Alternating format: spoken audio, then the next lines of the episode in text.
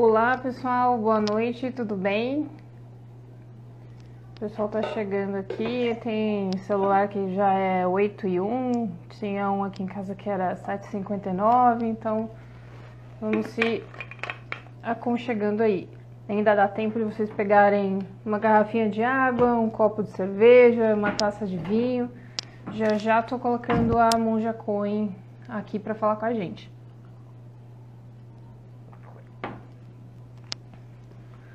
Bom, boa noite para todo mundo. A Moja Coin já está aparecendo aqui. Eu já vou colocá-la aqui.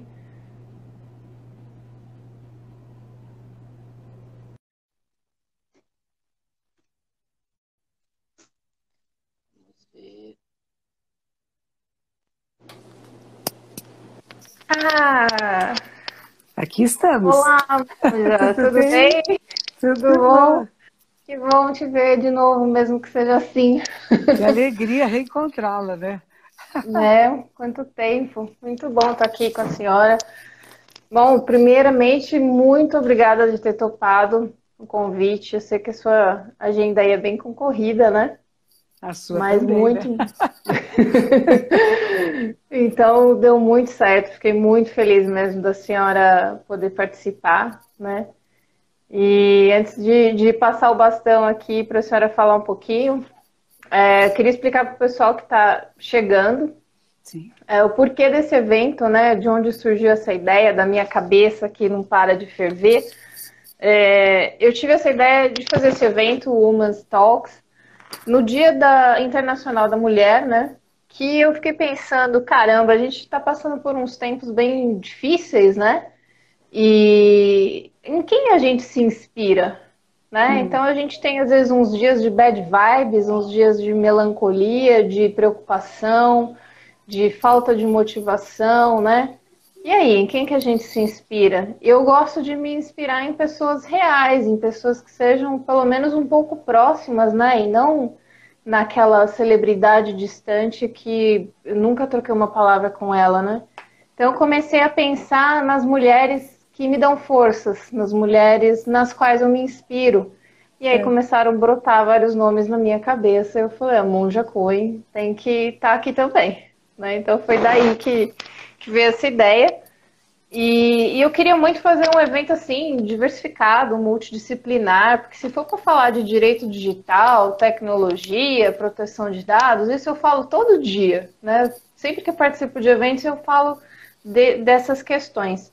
E eu não sou só isso. Eu não sou só advogada, eu não sou só o direito digital, né? A gente tem uma múltipla personalidade, né? Então vamos falar de outros assuntos, né, que também tem a ver com a nossa vida, né? Então foi daí que, que eu tive essa ideia e justamente também para inspirar outras pessoas que estejam assistindo a gente, né? Para que isso chegue em outras casas, né? Em outros celulares, que a gente possa se, se fortalecer com, com o que essas mulheres incríveis estão trazendo aqui para gente, né?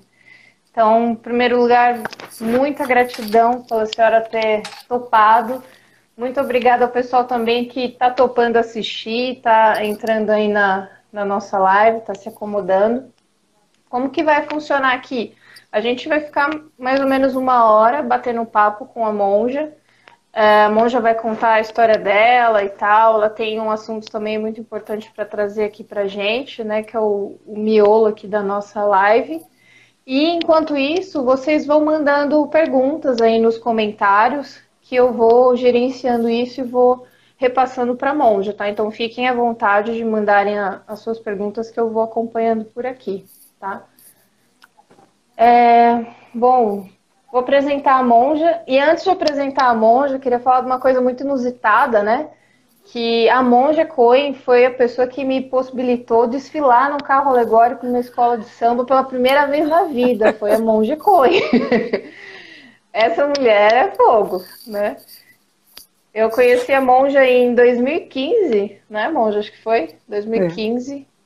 E a monja entrou em contato comigo por uma questão jurídica. Eu fui atendê-la ali no, no templo. E eu fiquei apaixonada por essa mulher, assim. Ela vai conversando com a gente e a gente não vê a hora passar, né? E aí ela falou, Gisele, eu vou ser homenageada numa escola de samba que vai ter um carro para falar de budismo. Tá faltando algumas pessoas ali para compor ali. Você gostaria de ir? Mas é lógico. e assim fui sambar com a Monja Coen na, na, na, avenida aqui em São Paulo. Foi muito inusitado, muito legal. é uma coisa inesquecível, assim, na, na minha vida, né? Então vamos lá, vou falar aqui o, a, um pouquinho da, do currículo da monja, para aí a gente já abrir para ela conversar com a gente. A monja, monja Koen Roshi é missionária oficial da tradição Sotoshu do Zen Budismo e primaz fundadora da comunidade Zen Budista Zendô Brasil. Ela foi ordenada monja em 1983 e viveu 12 anos no Japão antes de retornar ao Brasil em 95. Em 2001, ela fundou a comunidade Zen Budista em São Paulo. Ela orienta diversos grupos no Brasil inteiro, participa de diversas atividades públicas promovendo o princípio da não violência ativa e da cultura de paz. É constantemente convidada a dar palestras em empresas e instituições de ensino pelo Brasil.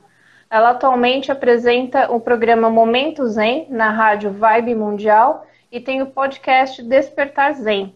Ela é autora de diversos livros, entre eles Viva Zen, Sempre Zen, Palavras do Dharma, A Sabedoria da Transformação, 108 Contos e Parábolas Orientais, O Monge e o Touro, O Sofrimento é Opcional, Zen para Distraídos, O Inferno Somos Nós, com Leandro Carnal, e a, a Monja e o Professor, com Clóvis de Barros Filho, Verdade, nem anjos nem demônios, com o professor Mário Sérgio Cortella.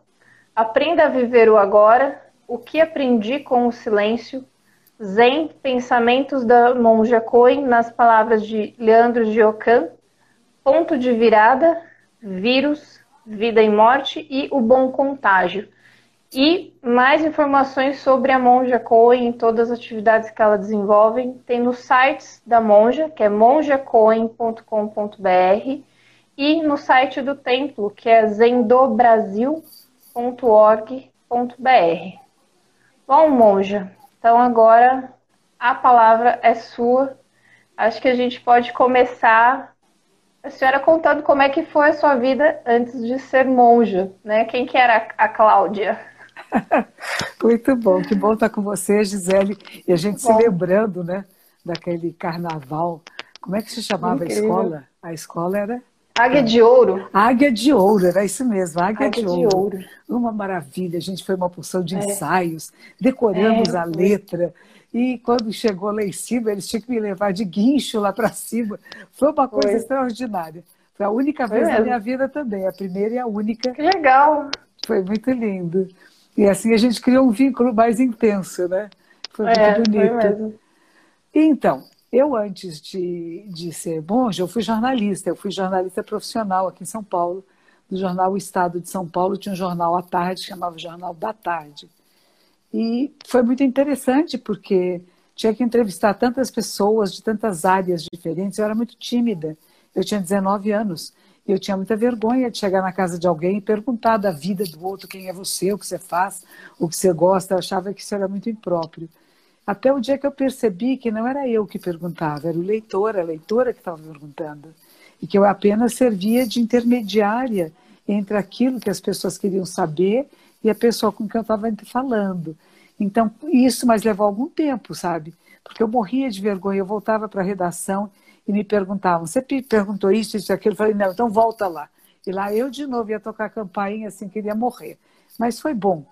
O que foi muito intenso né, no jornal foi o encontro com as dif diferenças sociais, as classes uhum. sociais, as desigualdades.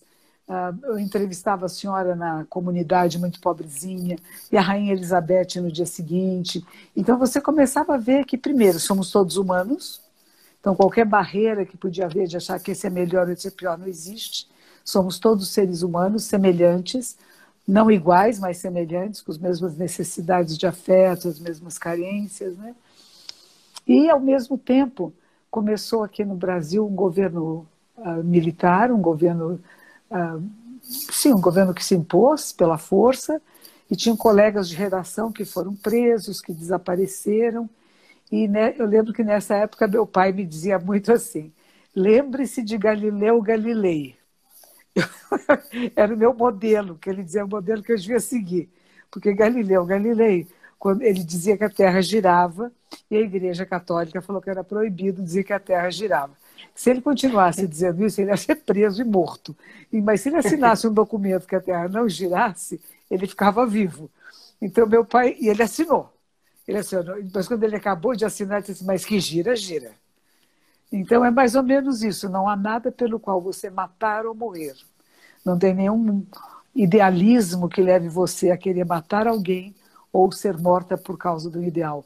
Mas você deve viver por aquilo que você acredita e tornar sua vida esse elemento de transformação da realidade. Nessa época eu fiz uma matéria sobre sociedades alternativas. Eu queria alternativas. E uma das alternativas era grupos zen budistas na Califórnia. Eu falei, nossa, que interessante, isso existe. Ah, sem agrotóxicos, ah, faziam trocas de coisas, reciclavam tudo. Eu falei, nossa, o que, que será isso? O que, que será o zen budismo?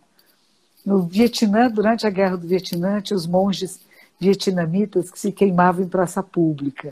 Então, aquilo são coisas que vão ficando na cabeça, né? E depois uhum. teve também os Beatles meditavam, o pessoal de rock and roll que eu gostava de rock and roll também meditava. Eu falei, o que, que é Ah, a senhora é uma monja do rock, então.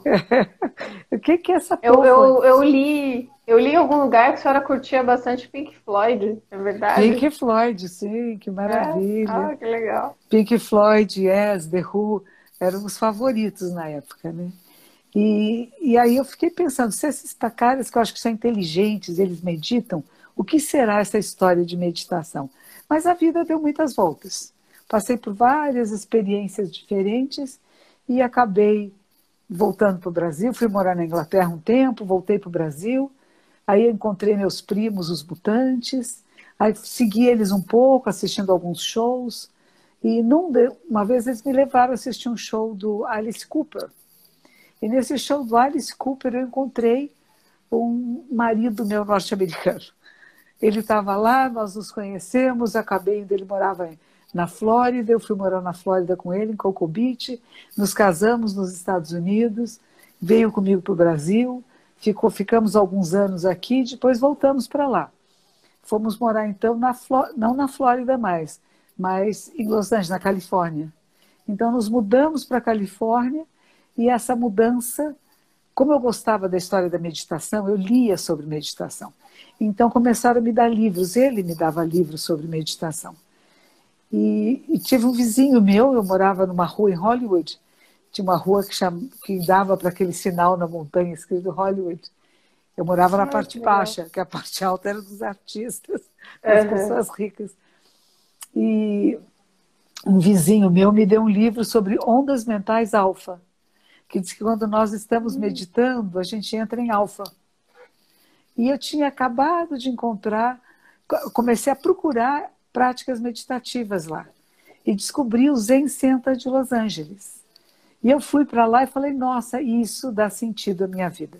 Eu não podia ser jornalista nos Estados Unidos, eu não tinha inglês, não era suficiente para poder escrever e ninguém me contratou como para escrever para o Brasil. Então eu acabei, eu, eu saí meio inesperadamente aqui do Brasil, então acabei procurando emprego, arranjei um emprego no Banco do Brasil, fui secretária. Uhum. Foi uma experiência bem interessante, porque eu tinha muita discriminação com secretários. Eu, achava... eu adoro isso. Eu achava Olha, que as mulheres que eram secretárias eram menos, né? Porque tem uhum. as advogadas, tem as médicas, é. tem as jornalistas, e a secretária é uma ajudantezinha. Agora, no banco, eu percebi que o banco, os gerentes, nenhum deles funcionava sem a gente. Sem a secretária, o banco não funciona. Imagine, naquela época não havia computadores, a gente já estava começando a colocar as coisas em computadores. Usava telex, os arquivos eram todos de pastinha. E mudava é. de gerência, e o gerente precisava da gente. Ele dizia, onde que está tal coisa? E se a gente não dissesse, ele não acharia nunca. Então eu comecei a ver a importância da secretária numa estrutura. A minha vida foi muito interessante em vários aspectos. coisas que eu tinha discriminações, que eu tinha preconceitos, eu precisei passar por elas para poder entender o que eram. E uma delas foi esta. E foi muito bom para mim. Foi muito bom. E eu fazia de tudo. Eu comprei o Manual da Secretária, era um livro enorme assim, dessa altura. e li aquele livro inteiro. E aí eu, eu, eu, eu fazia tudo. Eu, eu, chegava lá, pegava o lápis de todo mundo, afiava os lápis de todas as mesas. Não era pedido que fizesse isso, mas eu li no manual da secretária que era bom que a secretária. Uma proatividade ao extremo. Foi. E foi muito bom. E nisso eu encontrei os Zencentas de Los Angeles. E comecei a fazer uhum. zazen. Então eu acordava de manhã, ia para o Zen Center, que ficava no meio do caminho, entre a minha casa e o banco que ficava no centro da cidade. Então eu ia para o Zen Center fazer meditação, pegava o carro e ia para lá. Na volta, a mesma coisa. Na volta da casa, passava no Zen Center, meditava e voltava para casa. E aos poucos a minha vida foi mudando. E eu fui deixando, eu fazia balé como atividade física, eu fui largando o balé e fui ficando mais no Zen. Fiz o primeiro retiro, fiz o segundo retiro e falei: não, eu quero isso aqui.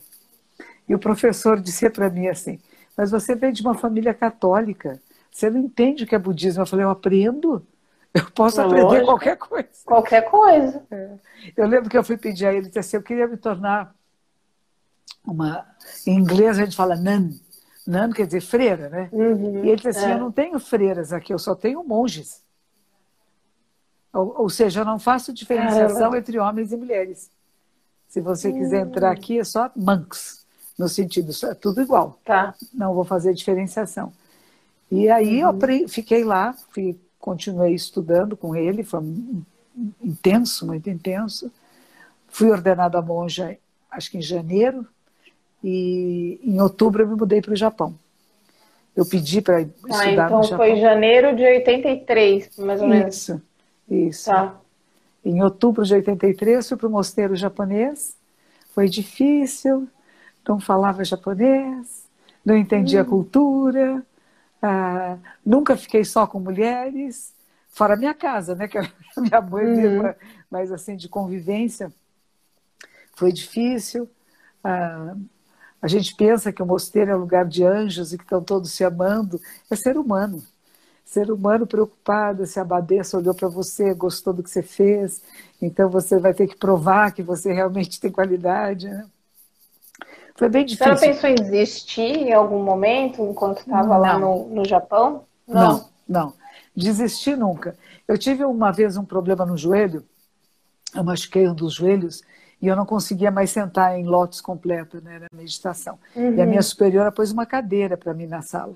E eu sentava na sala chorando, porque eu dizia: que monja é essa que vai ensinar meditação e não consegue sentar em meditação? Eu falei: eu só vou fazer enterro, então, né? Fazer enterro, cerimônia memorial.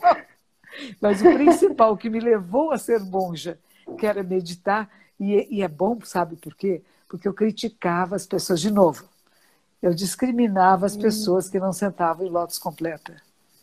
Ah, essas pessoas não estão fazendo esforço, porque a gente tem que se esforçar. E a minha superiora falava para mim: não exagere, você é muito exagerada no que você faz. Olha. Ela disse assim: só existe um jeito de você se curar. Todas as noites, antes de dormir, faço o poema do arrependimento. É um poema bonito que diz assim: todo karma prejudicial, alguma vez cometido por mim, desde tempos imemoriáveis, devido à minha ganância, raiva e ignorância sem limites, nascido do meu corpo, boca e mente, agora de tudo eu me arrependo. E a minha superiora parecia muito a minha mãe falando. Nossa, eu vou procurar, vou anotar isso aí e deixar na cabeceira da minha cama. Ela dizia toda noite faça, porque se aconteceu alguma coisa com você, você é responsável. Você participou disso, não acontece sozinho.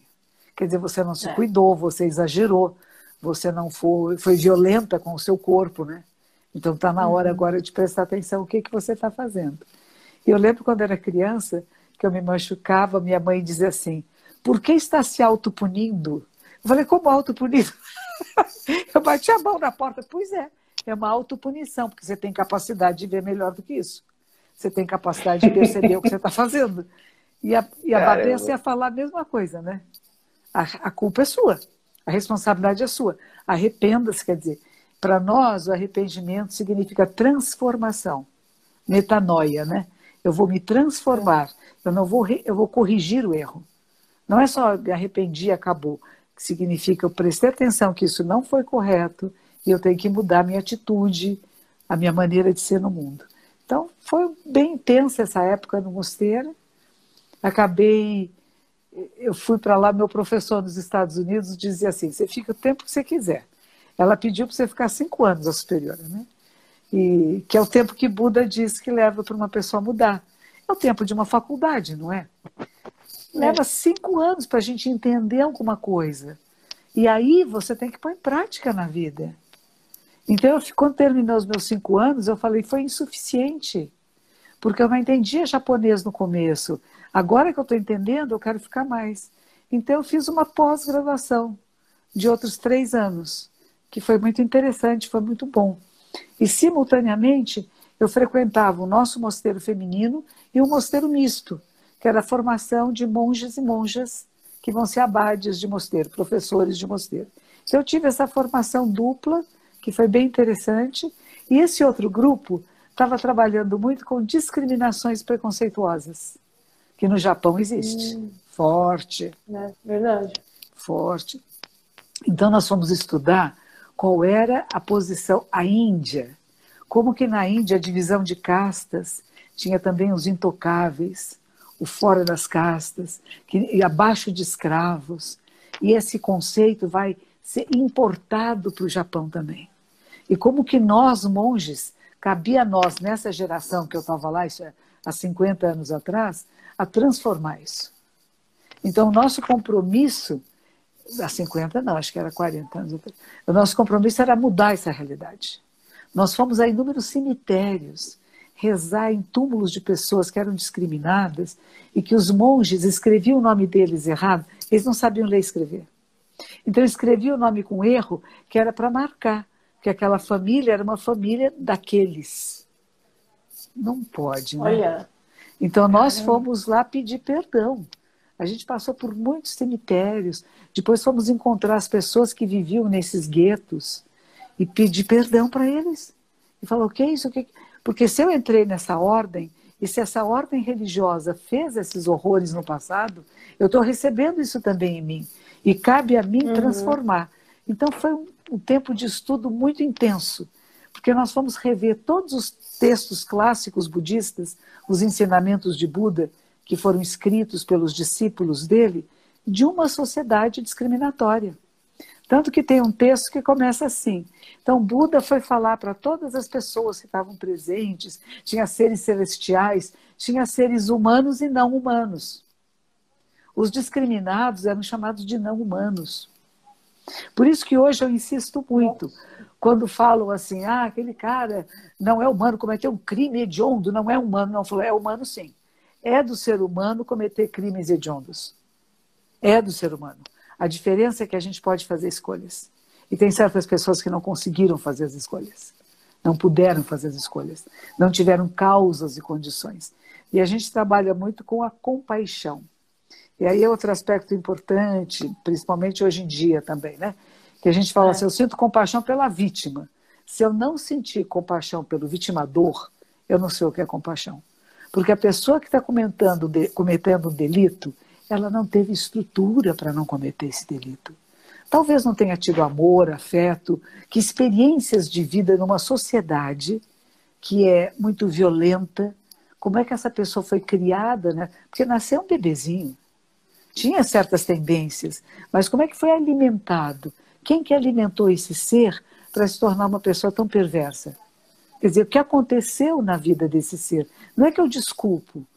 Eu posso entender, tem que ir preso, sim. Tem que passar por todas as, as punições que nós podemos fazer no mundo, né?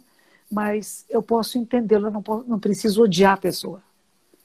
Eu tenho um aluno que é policial e os amigos dele falavam, monge, ele, desde, desde antes de ser monge, ele já era diferente. Ele prendia os bandidos, mas ele não tinha raiva deles. Ele sacudia, dava, dava uns trancos, mas não tinha raiva. Eu falei, é isso. A gente não pode ser movido no mundo pelo ódio, pela raiva. Você não pode eleger um candidato porque você tem raiva do outro. São coisas que na nossa sociedade o pessoal ainda não aprendeu. Eu estou com raiva de alguém, então vou votar no cara que ele não gosta. Não funciona isso. A gente tem que escolher pessoas pelas suas qualidades, né? Pelas suas qualificações. Como quando eu escolhi você para um caso que a gente ah. tinha da comunidade. Nossa, eu vi gratidão. Você, eu vi você na televisão falando. Eu falei, quem é, quem é essa pessoa? Quem é essa advogada? Que pessoa Sim. inteligente, que clareza, que discernimento. E fui lá atrás e achei você. Ah, e até hoje a gente tem um relacionamento, né? Sim. né? Coisas que acontecem, Sim. tem gente que às vezes usa o meu nome. Aí, é. Gisele, socorro, vamos lá. Direitos autorais, né? É. Monja marca, né? E por é aí vai, né? É Fala o nome da monja em vão por aí. né? E a gente vai resolvendo. Né? É monja, tem algumas perguntinhas aqui. Eu só vou interromper a senhora um pouquinho para dar uma olhada aqui. É... Uma pessoa perguntou como, como perdoar o abusador, né? Como perdoar quem comete um, um crime.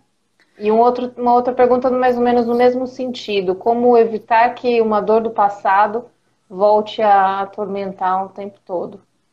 Muito bem. O, o nós no budismo não trabalhamos com perdão. Perdão dá muita sensação de que eu estou aqui em cima e você é uma coisa lá que eu te perdoo, né? Eu perdoo você. Quer dizer, eu estou num outro nível. A gente fala, não, a gente compreende. Não é perdoar, não. Tem certas coisas que a gente nem pode perdoar mesmo, né?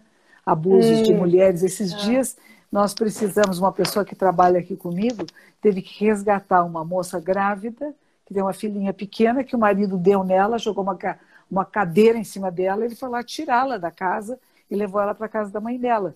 Quer dizer, são coisas que a gente não pode perdoar. Dizer, ah, vou perdoar porque ele estava nervoso. É assim que acaba chegando é, não, não dá, né? Não pode, então não tem é. perdão isso. Não é perdoar. Eu posso entender que, tava, que tem problemas, tem causas, mas eu não aceito essa ação. E eu vou fazer tudo o uhum. que eu uhum. possa para que isso jamais se repita. Então, a mesma coisa, lá no passado. Aconteceu uma coisa no meu passado que foi muito ruim.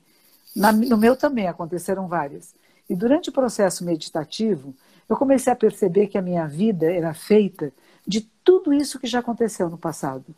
Como se fosse uma tapeçaria. Tinha vários fios que foram tecidos. Tinham desenhos bonitos, desenhos feios. Em algum lugar ficou faltando um ponto, em outro lugar o avesso ficou pelo direito. Mas eu não estou mais lá. Eu posso agora, desse ser humano que eu sou agora, olhar para isso e falar assim: nossa, quantas coisas eu já passei, mas é meu passado. Eu não estou mais lá. Eu posso olhar com o olhar de agora. Posso até entender aquelas pessoas que foram traidoras, malvadas, enfim, seja lá o que for, elas não tinham condição de ser diferente. Mas porque foram assim, hoje eu estou aqui. Então, em vez de reclamar e de ficar lá atrás parada no sofrimento, aquilo foi. Agora eu estou aqui. E cada vez que você volta para aquele lugar, você tem que lembrar: não, peraí, que dia é hoje? Nossa, eu estou em 2021, gente. Isso ficou lá atrás. E como é que eu faço para que jamais se repita? Aí é outra coisa. Não só comigo, como com outras pessoas. Então, na hora que eu vejo que foi um crime que foi cometido, foi um abuso que foi feito, como que eu faço para que isso jamais se repita? De que maneira eu vou me envolver na sociedade e no mundo para que isso não aconteça de novo? Se foi ruim para mim, que não seja para ninguém não vai ser bom para ninguém. Então a gente pode ser o elemento de transformação, mas a gente não fica parado lá atrás. Ficar parado no trauma não serve para nada. O trauma existe, é o que eu falo, é um ponto que foi errado, é um desenho que ficou torto, é o avesso que ficou para o direito. Não dá para ir lá atrás mexer. Ir lá atrás dizer que eu vou modificar o desenho, não dá. Nós somos o resultado de todo esse passado. E o nosso futuro depende de como somos agora.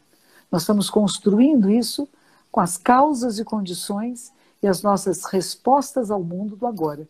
E isso vai gerar o que virá depois. Então, quando você percebe isto, e não, e não sou eu sozinha, eu sou movida por inúmeras causas e condições do mundo, de outras pessoas, de relacionamentos, mas faço escolhas.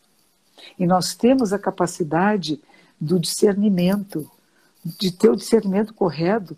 E, aliás, neurocientistas dizem que, na verdade, as nossas escolhas são só 5% nossas. Que o resto seria todo não só da genética, mas das experiências que passamos, o que é verdade. O que nós é estudamos, o que lemos, o que nós nos alimentamos emocionalmente, intelectualmente. Então, isso tudo vai formar quem somos agora. Mas não somos um produto terminal fechado. Nós estamos num processo. E é um processo que se transforma, como o planeta Terra. E nós somos a vida da Terra, girando e, se, e nos transformando em 24 horas, 365 dias. O nosso corpo muda, a nossa mente muda, o nosso olhar. Então, permitir-se mudar é importante. Não ficar parado no drama. E nem ficar de cima para baixo, eu vou perdoar. Perdoar não, eu vou entender, mas não admito que faça outra vez. Se tiver mais uma vez, tchau. E tem que ser tchau mesmo, não é dizer ah, só mais uma vez, não, não tem mais uma, não. Fez uma coisa pesada que você não admite, não tem perdão. Ah, vou te perdoar, perdoar. Não, eu vou entender que você estava louco, que estava desesperado, né? que fez coisas impróprias, mas existe uma lei, existe uma maneira de convivência humana. Por que, que nós criamos leis? para ter uma convivência mais harmoniosa, não é verdade? Uhum. Senão cada um faz o que lhe dá na telha, vai perder. Aliás, eu gosto da ideia da liberdade, é, que foi o Karnal que me ensinou essa, do Santo Agostinho. Diz assim: a, a liberdade é até você fazer o que não gostaria de fazer, mas que é adequado. Verdade, faz todo sentido. Não é? A pessoa acha, eu sou livre, eu faço o que eu quero uhum. quando eu quero. Não. Hoje eu recebi de, uns, de um grupo de médicos importantes aqui de São Paulo, dos grandes hospitais, dizendo: vocês que são influenciadores, que têm muitos seguidores, por favor, façam uma campanha para o pessoal respeitar o que a gente está falando. Está entrando em colapso o sistema de saúde. É. Medicamento por dois dias só, para dor. Como é que vai ser? Nós vamos operar as pessoas como era no passado, dando cachaça? Ou dando um paulada na cabeça? É. Porque vai ter que fazer traqueostomia, vai ter que, vai ter que entubar. Entubar dói.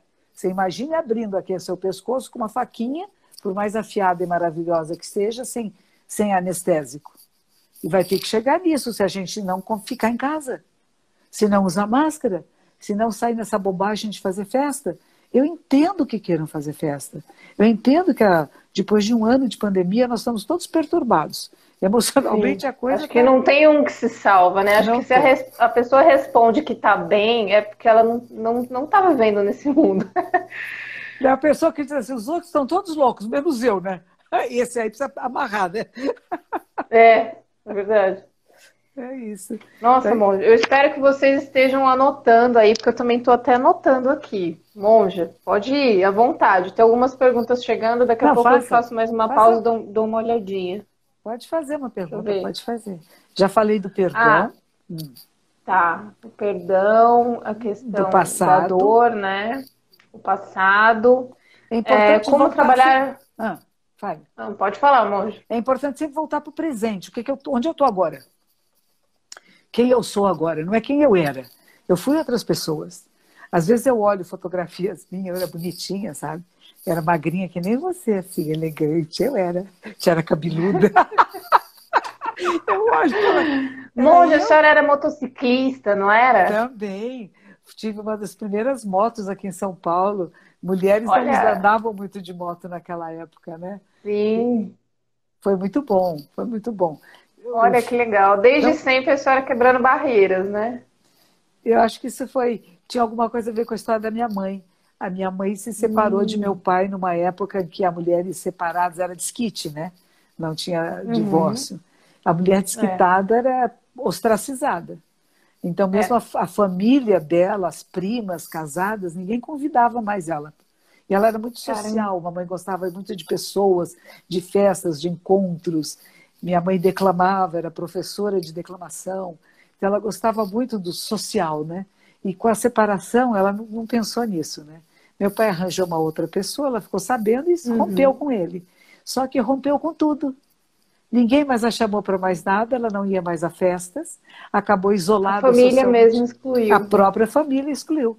porque era considerado um horror, uma mulher desquitada, era uma mulher perigosa, que os maridos é. podiam ficar tentados.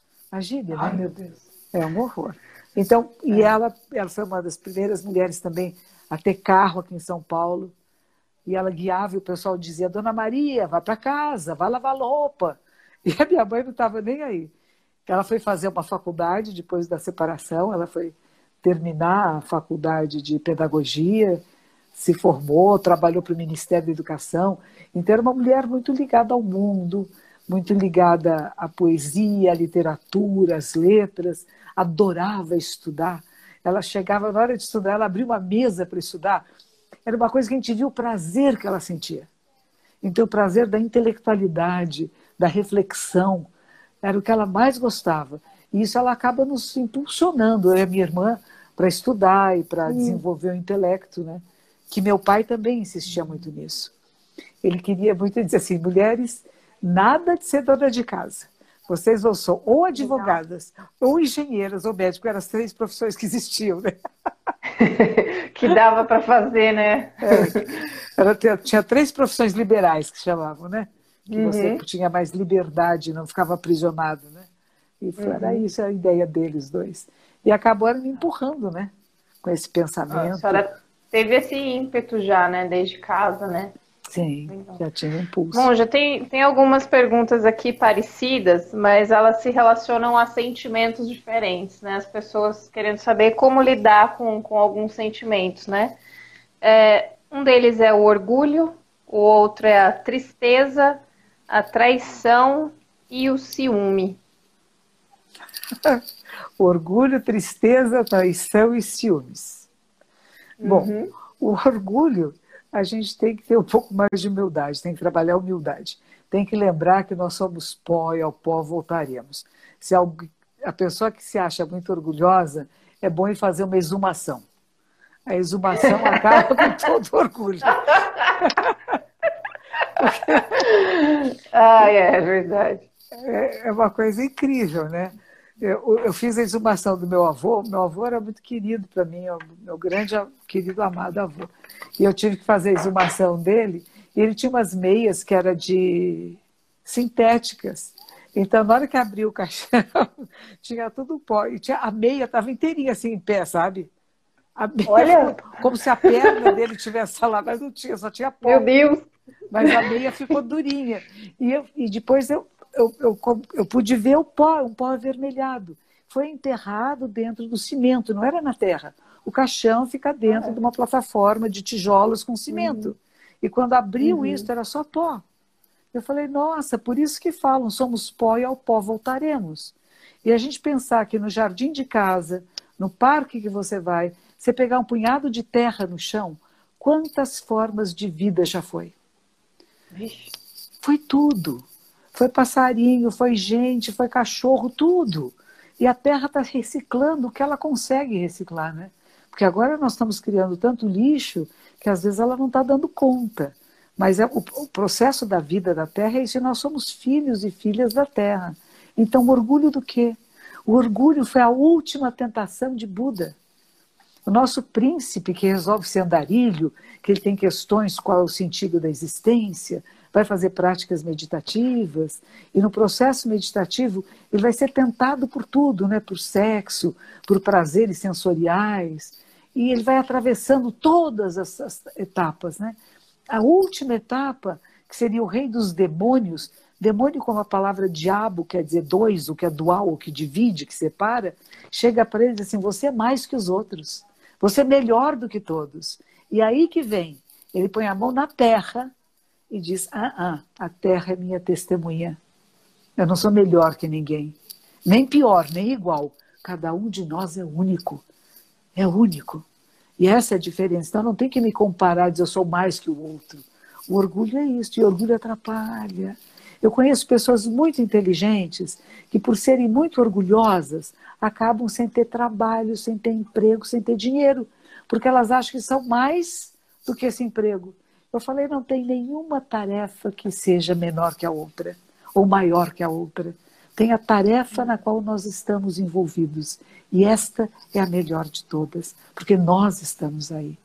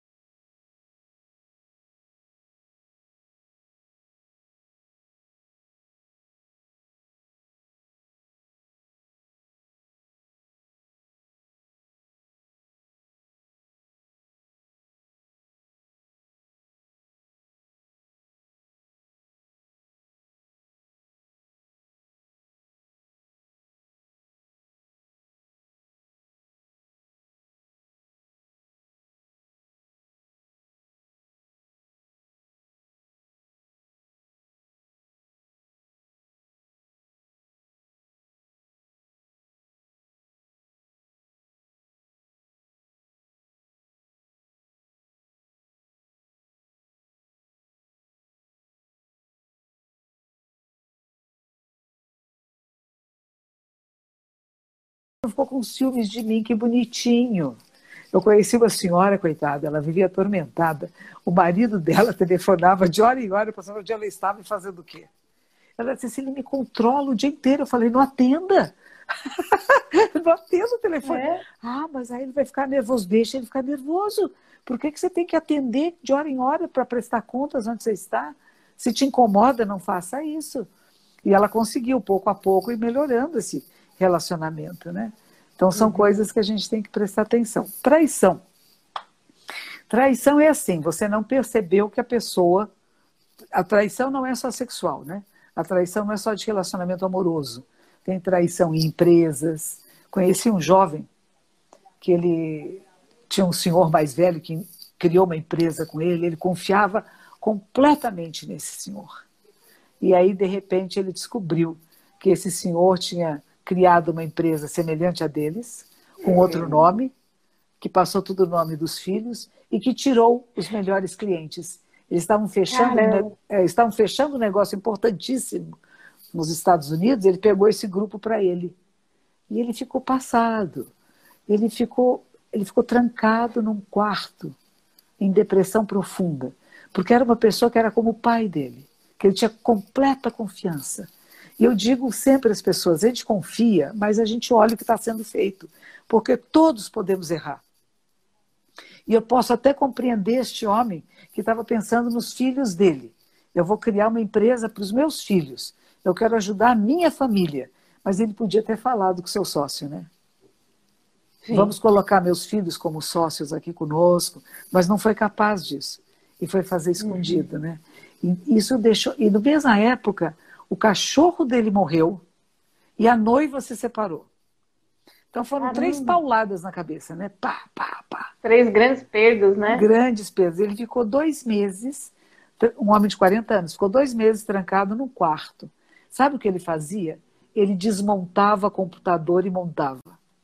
Ele não era especialista em TI, mas ele resolveu ver como é que é o computador. E eu falei para ele: Você percebeu que você estava querendo entender era a mente humana. Na hora que você desmonta, o computador é a mente, né? Ele é uma é. cópia da mente humana. Então eu quero ver como é que funciona. E eu vou montar de novo. Até hoje ele ainda sofre por isso. Mas é difícil.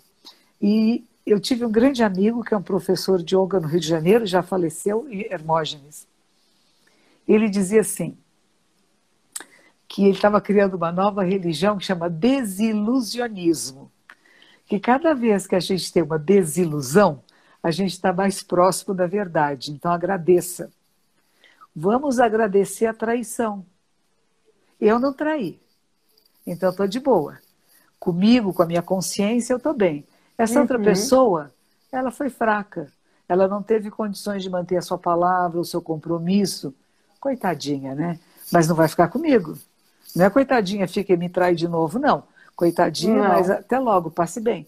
E o que, que eu fico? Uhum. Mais esperta. Eu vou olhar melhor. Eu tenho pessoas que trabalham aqui na casa, são excelentes. Mas depois, antes deles ir embora, eu ando pela casa inteira e ensino a eles: veja, isso aqui está fora do lugar. Não deixe nada fora do lugar. A vassoura que você usou, ela está limpa. Olhe para a vassoura, tire os pelinhos dela. Isso é terminar um trabalho. Não é deixar pela metade. E se eu não olhar, daqui a pouco, pode ser que as, eu vou pegar a vassoura, está toda peluda, toda suja, e eu vou ficar brava. Por quê? Se eu posso ajudar essa pessoa a desenvolver o olhar mais atento. E a traição é quando a gente não está atenta aos sinais. Diz que a pessoa sábia é aquela que vê os sinais do caminho. Você começa a perceber. A pessoa não está mais te olhando nos olhos falou: que houve? Começou a desviar o olho, você já assusta. Porque quando a gente está mentindo, sai uma luzinha aqui na testa, né? Mentira. mentira. é. Eu tenho um praticante aqui que é juiz. Ele diz assim: às vezes a gente sabe que é mentira, mas não tem provas, não pode fazer nada. Mas a cara é. da pessoa está dizendo, né? Então você tem que Fica. encontrar meios de revelar. Às vezes a pessoa mente para ela mesma. Ela se é. acha uma vítima do mundo. Então ela fez essas coisas erradas porque ela é uma vítima. Aí você tem que tirar a pessoa desse lugar de vítima para ver que ele estava vitimando outras pessoas com a ideia uhum. de que uhum. ele era vítima, como tem muitos né, no, nas cadeias, nas casas de detenção, achando que são vítimas de uma sociedade. De certa forma, são. Temos uma sociedade violenta que educou e treinou pessoas para a violência, e eles vão se manifestar dessa forma. Mas nós temos uhum. escolha. O livre-arbítrio existe. Eu sei que é difícil. E essa, e essa condição de vítima, né, esse vitimismo exacerbado, também impede a pessoa de agir, né? Ela não sai da zona de conforto, né? Porque isso. se eu sou vítima, eu não sou protagonista, né? É isso. Então eu fico ali, ai, coitadinho de mim, o mundo não colabora, as pessoas não me ajudam, mas e aí? E você, o que você faz? É isso né? aí. aí. Fulano me traiu, eu nunca mais vou ter um sócio. Não, vai ter. Vai ter sócio vai. sim, só que você vai ver a conta junto. Você, todos os meses uhum. você vai ver uhum. junto com ele. Você não larga tudo na mão do sócio. Porque é isso que as pessoas uhum. fazem. Algumas delas fazem assim: ah, eu tenho um sócio, meu sócio gosta tanto de trabalhar, eu vou viajar. vai ver depois o que, é que acontece. Se você não... o olho do dono engorda, né? O gado, né? Assim que fala. É, é. Você tem que estar tá vendo o que está acontecendo, tem que estar tá participando. Essa história de é confiança. É confiar, mas com atenção, né? Exato, confiar com atenção. E assim você evita traições. Teve uma senhora um dia que chegou para mim e disse assim: Monge, estou apaixonada, como estou triste. Eu falei: por que triste? Gostoso ficar apaixonado. Não, eu sei que vai acabar. Eu falei assim: tudo que, tudo que começa termina, né? Mas você está começando, você já está pondo um fim. Ah, porque eu vou sofrer tanto, é melhor acabar logo. Eu falei: não, filha. Gente. É como se dissesse: eu vou me matar porque eu vou morrer um dia. Não, eu vou viver. Não, vou, vou até lá, né? Vamos aproveitar. Até lá, deixa eu viver, deixa eu fazer as coisas boas, é. deixa eu me divertir, usar minha inteligência, pesquisar, investigar as coisas. Nós temos em nós, seres humanos, essa capacidade de investigação dos fenômenos. É gostoso uhum. investigar o que realmente está acontecendo, como que realmente que isso se deu, né? E não só é, é. assim, é assim, mas tem causas e condições.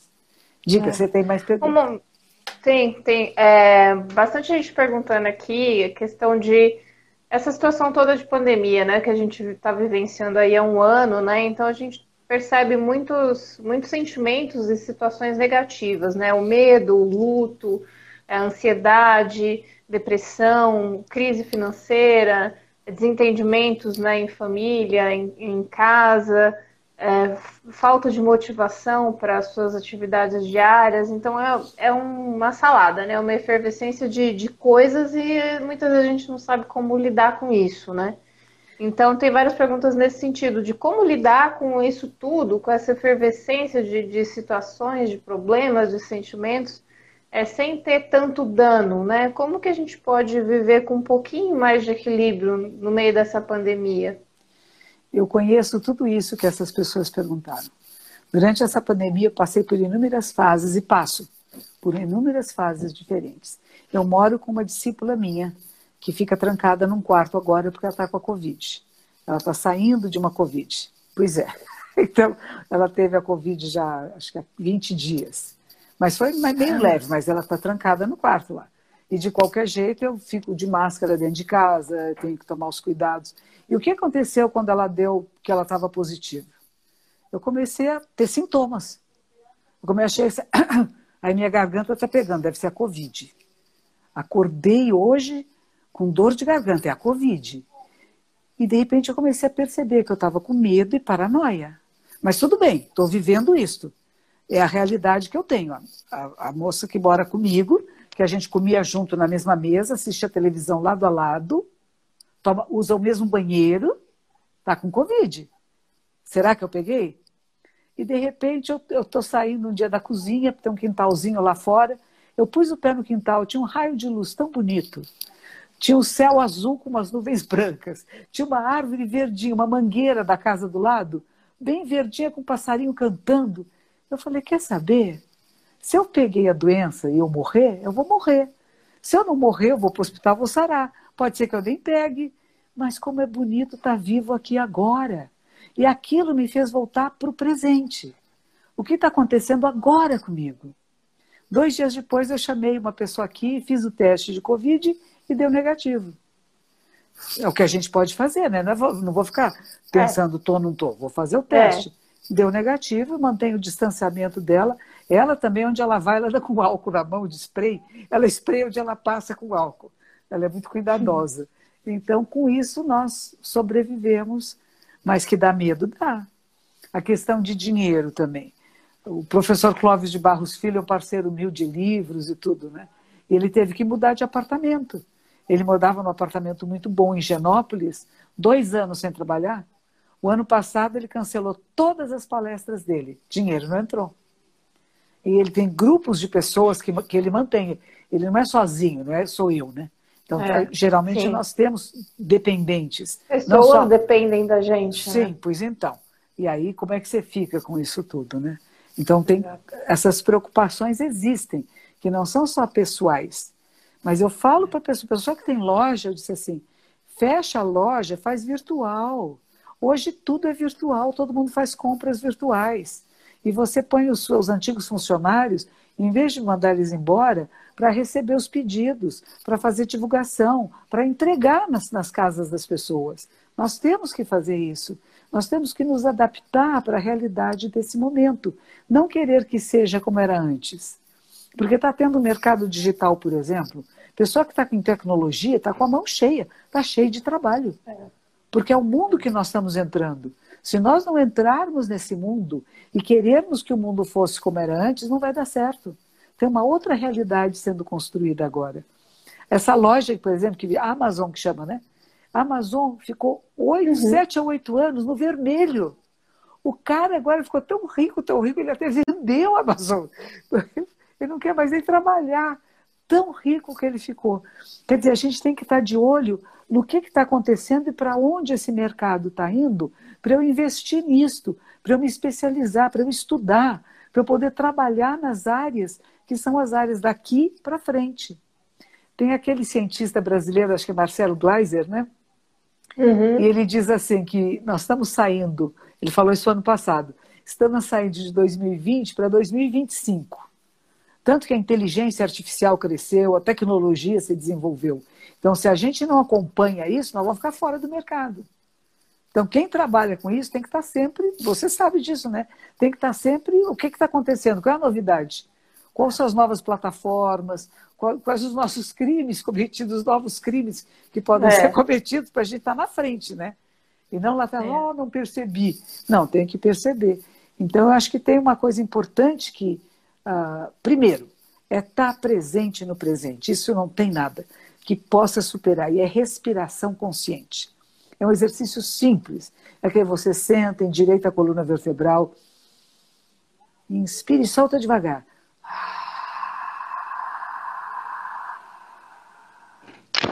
Abrindo a glote, pode fazer isso duas vezes. De novo, inspira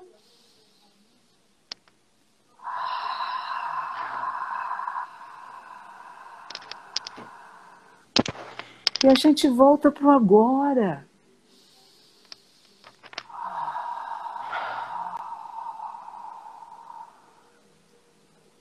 Com isso, a gente oxigena melhor o cérebro, oxigena todas as células do corpo e vai tomar decisões mais acertadas. É simples, é respiração consciente na tristeza, na angústia, na depressão, na ansiedade, percebe o seu corpo. Eu tenho dias que não tenho nem vontade de levantar também, não é, não é só dizer a monja medita, ela está lá. Não, meditação é uma das possibilidades, mas ela não cura tudo. Hoje, por exemplo, eu estava assim, ai, eu vou tomar café, vou deitar de novo. Aí eu tinha Ai, que bom ouvir isso da senhora, porque a gente sempre fala, nossa, queria ter uma paciência de monja. Ou o fulano fala, nossa, me falta virar monge. A gente sempre associa, né, monges com uma paciência. E uma aí, disposição, monge, né? E uma disposição. É, acorda às 5 da manhã e tal, faz um monte de coisa, né? Eu, eu, a senhora eu, surta também? A senhora passa surta, raiva, fica estressada? Fica, fica. Eu dei umas broncas no pessoal aí sobre a pandemia, falaram assim, a monja já tá pistola. Tava bem bravo. Tá bom, já tá pistola. Daqui a pouco vão fazer meme com a senhora, hein? Pois é. Não, mas é verdade. E aí eu tinha, tem uma menina que ela, o avô dela morreu e ela dá aula de pilates. ela falou assim: a senhora faz a missa para o meu avô? Eu faço, eu faço a missa tudo online, né? Cerimônias memoriais, enterro, é tudo online. Aí eu fiz, ela disse, como é que eu pago a senhora? Eu falei, me dê aula. Me dê aula de Pilates, que eu estou mais de um ano sem fazer nada nessa casa, engordei muito, preciso de atividade física. E ela começou a me dar aula. E hoje tinha aula com ela. E de repente eu falei, não, eu tenho que ter aula com ela. E ela me estimula. Ela é alegrinha, a gente ri muito na aula de Pilates, a gente dá mais risada do que faz Pilates. Mas é estimulante, nós, nós precisamos uns dos outros. E a gente tem que perceber. É, eu... né? Começou a ficar triste, começou a ficar deprimida, fala com alguém. Vai fazer atividade física que funciona. Caminhar funciona. Dentro de casa, em volta de uma mesa que seja. Isso que é importante para a gente andar, que os nossos olhos estão olhando em lugares diferentes e que isso é muito bom para o cérebro. Então a caminhada não vai para lugar nenhum. Não é caminhar para ir num lugar, é caminhar por caminhar. E quando você caminha, você estimula todas as células do seu corpo, o seu equilíbrio, seus músculos. Então, fazer isso é 10, 15 minutos, não é ficar caminhando três horas. Só atletas que fazem isso, né? Mas a gente começar uhum. a criar hábitos assim, mas não tem que ser na hora certa também. Essa história de tudo certinho na hora certinha é, é sufocante, porque chega uma hora que você joga tudo fora. Então você muito tem rígido, né? Muito rígido, sem rigidez. Hoje eu vou acordar mais tarde, tá bom? Acordei mais tarde hoje, mas então eu estou mais descansado, tem outras coisas que eu posso fazer. Quando eu acordo uhum. mais tarde, eu trabalho até mais tarde à noite.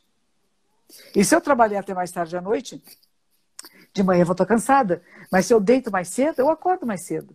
Porque é da natureza. E eu não tenho que forçar a minha natureza. Se eu estou tendo que pôr despertador todos os dias, é que eu estou forçando a minha natureza. Se agora eu sou obrigada a ficar em casa, eu posso trabalhar em casa? Claro, a gente tem horários de encontros, de compromissos, mas fora isso, eu posso criar um, uma rotina que seja saudável para o meu corpo. E o meu corpo ele está em movimento e transformação. Ele não é fixo. Se eu quiser forçá-lo, fazendo encaixar num programa que eu criei, eu vou criar um desconforto para mim. Porque o nosso corpo tem reloginho, reloginho de ir no banheiro, de beber água, não tem? Uma coisa que eu resolvi fazer, e eu falo com a minha secretária, fala assim, ela está lá na casa dela. Eu falei, de hora em hora, vamos levantar da cadeira? Porque o que, que a gente faz? A gente fala que vai levantar e aí a gente já engata no outro assunto. Engata é, no... é, já começa... E, e de repente ficou três horas na frente do computador e os olhos ficam cansados. E a gente se cansa mais do que quando você sai de casa, quando você vê uma pessoa, Sim. quando você se distrai. Não tem distração, é trabalho forte, né? Então eu falo, de hora em hora a gente levanta, vai para o jardim, olha para o céu, brinca com o cachorro. Não, não, precisa mais do que cinco minutos, até três minutos é suficiente. Então a minha, a minha solução para as pessoas nessa crise que nós estamos, que é do emocional que fica alterado. Não fique discutindo relação.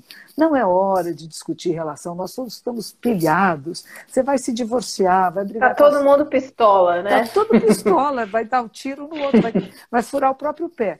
Então não está na hora de discutir relação. Percebe, a gente está entrando num caminho que não é legal.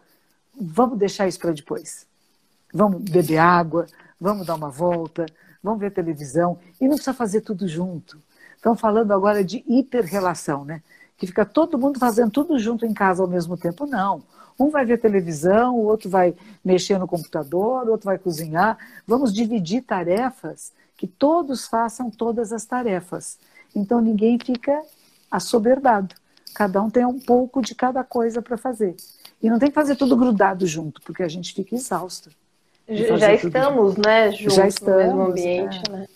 As crianças, quem tem criança sofre também, né? Porque tem que ajudar Sim. a acompanhar nas aulas, acompanhar na é. tecnologia, né? E tinha um senhor que ele estava uhum. reclamando muito disso, né? Dizia assim, eu tinha meu tempo, agora eu não tenho mais o meu tempo. Porque eu estou em casa, até o tempo dos filhos, é o tempo da mulher, eu tenho que ajudar em tudo, eu não tenho meu tempo. E de repente ele percebeu que aquilo era o tempo dele. E que o tempo dele era para ajudar a esposa dele, como isso era bom. Que o tempo dele era cuidar do filho, e como isso era bom. Mas ele precisou passar chegar no limite para conseguir dar a virada. E eu digo para as pessoas: o ponto de virada é agora. Nós temos essa oportunidade.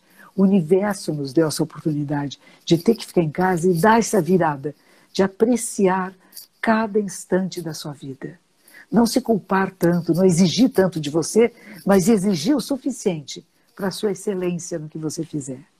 Para pesquisar, para estudar, para conhecer a si mesmo e para apreciar cada instante da vida.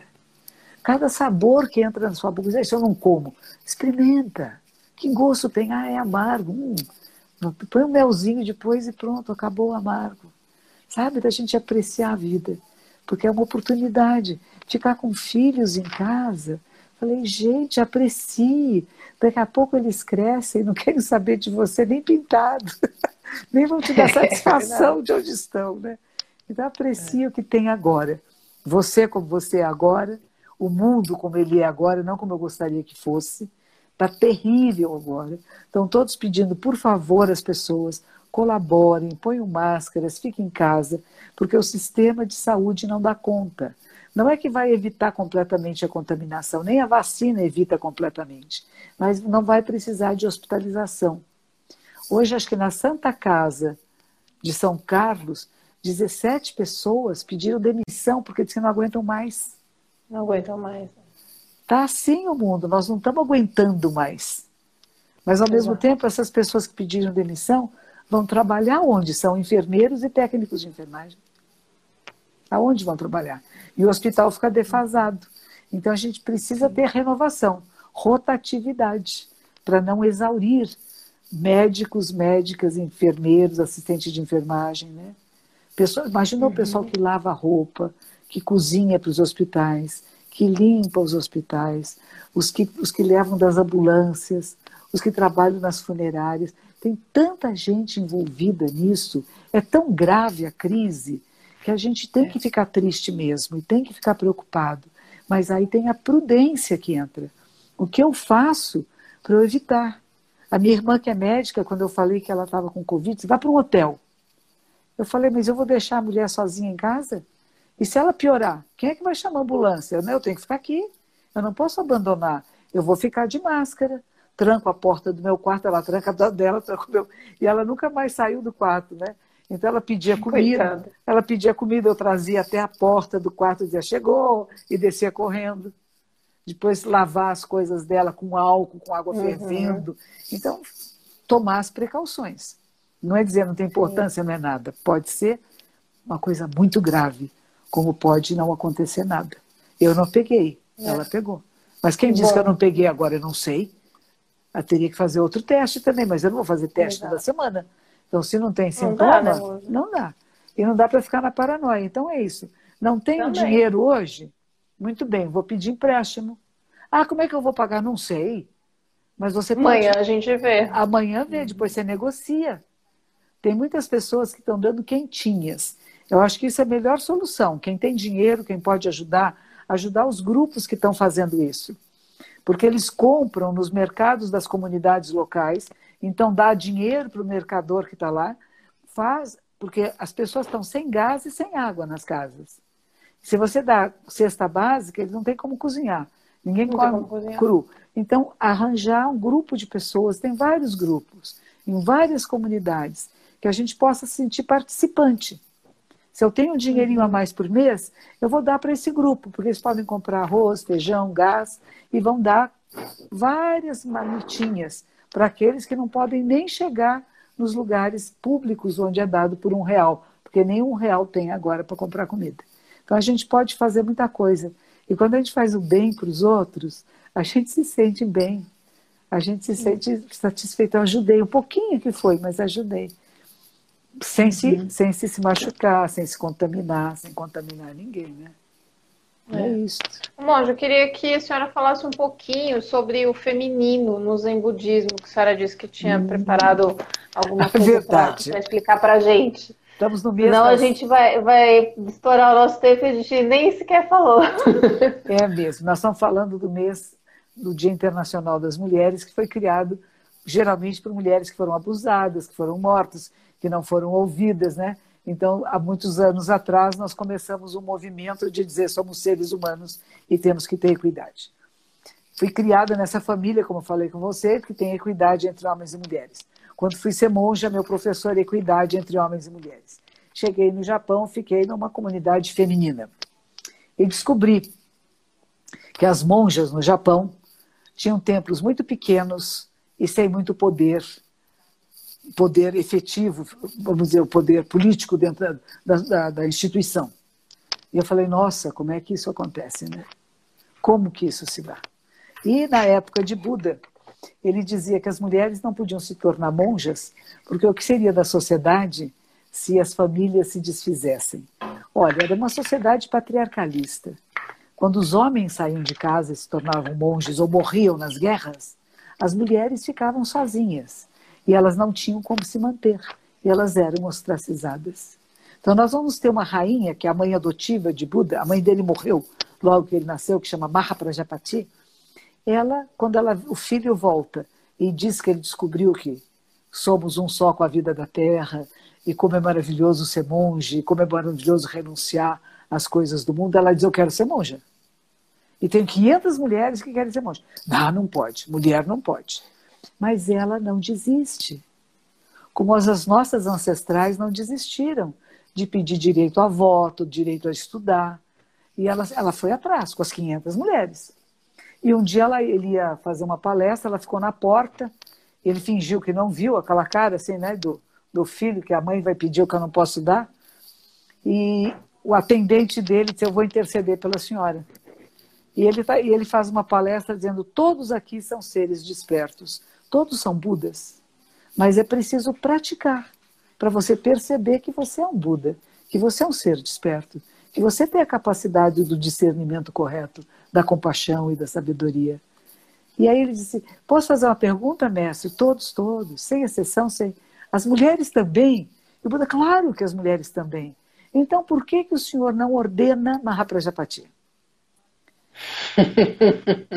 Essa pergunta fez com que ele ordenasse.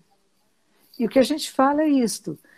Nós sofremos muitas humilhações, descasos, não posições sociais, mas a gente tem que reivindicar. E às vezes é uma palavra certa na hora certa para a pessoa, porque eu diz, a pessoa iluminada, a pessoa que despertou, ela percebe a sua falta. Ela percebe onde é que ela está falhando. Tanto que Buda diz assim: nossa, é mesmo. Eu sou, sou vítima de uma sociedade que tratava as mulheres como seres abjetos provocam o sexo, elas perturbam os homens, atrapalham a vida, são ciumentas, são bravas, como se eles não fossem. Né? né? Histéricas, né? Então, tudo eram as mulheres, né? E de repente ele percebe que ele também é vítima da discriminação social na qual ele foi criado. Mas a diferença do ser iluminado é que ele vira isto. Ele fala, puxa, tem razão. Ele vai ordená-las, mas vai dizer, vocês vão estar sempre submissas ou vivendo em relação com o masculino, o que tem a ver até hoje com a posição das mulheres na Índia, que continuam sendo estupradas, feminicídio é altíssimo. Então, o fato de estar perto do grupo dos monges não é porque são inferiores, é porque eles poderiam protegê-las. Essa é a visão de hoje em dia, né? Uhum. E assim foi. As mulheres começaram a ter discípulas e nós temos uma ordem feminina junto com a masculina. Durante esse processo, perdeu-se um vínculo histórico, quer dizer, entre esta monja e esta outra aqui, não sabemos quem era. O nome dessa pessoa não foi escrito. Então disseram que essa linhagem morria. O budismo japonês diz não. Um homem pode ordenar uma mulher, uma monja, como o Buda ordenou a primeira monja. E nós vamos continuar a linhagem sendo ordenadas pelos monges. E durante muito tempo no Japão, na China, na Coreia, que são o budismo Mahayana, ah, geralmente homens ordenavam as monjas. E as monjas trabalhavam junto com os monges. Mas eles punham elas para fazer o quê? Lavar roupa, cozinhar, servir chá, fazer faxina. No mosteiro que eu estive no Japão, três, quatro monjas se uniram e disseram assim: vamos criar um mosteiro feminino? Está na hora, nós queremos estudar, nós queremos desenvolver o intelecto, a espiritualidade. Essas faxinas, essas coisas, a gente está cansada de saber fazer. Aí elas se juntaram e criaram o primeiro mosteiro feminino, que não tem nem 200 anos ainda. Não tem nem 200. E eu tive a benção de encontrar a senhora, a monja, Ela tinha 1,47m de altura, pequenininha. Ela viajou o Japão inteirinho depois da Segunda Guerra Mundial, exigindo equidade entre monges e monjas. Muitos monges foram à guerra, muitos monges morreram. E ela disse: se as monjas não tiverem agora os sacramentos totais, a religião vai acabar. Então, as monjas foram autorizadas a fazer todas as liturgias que eram só para homens.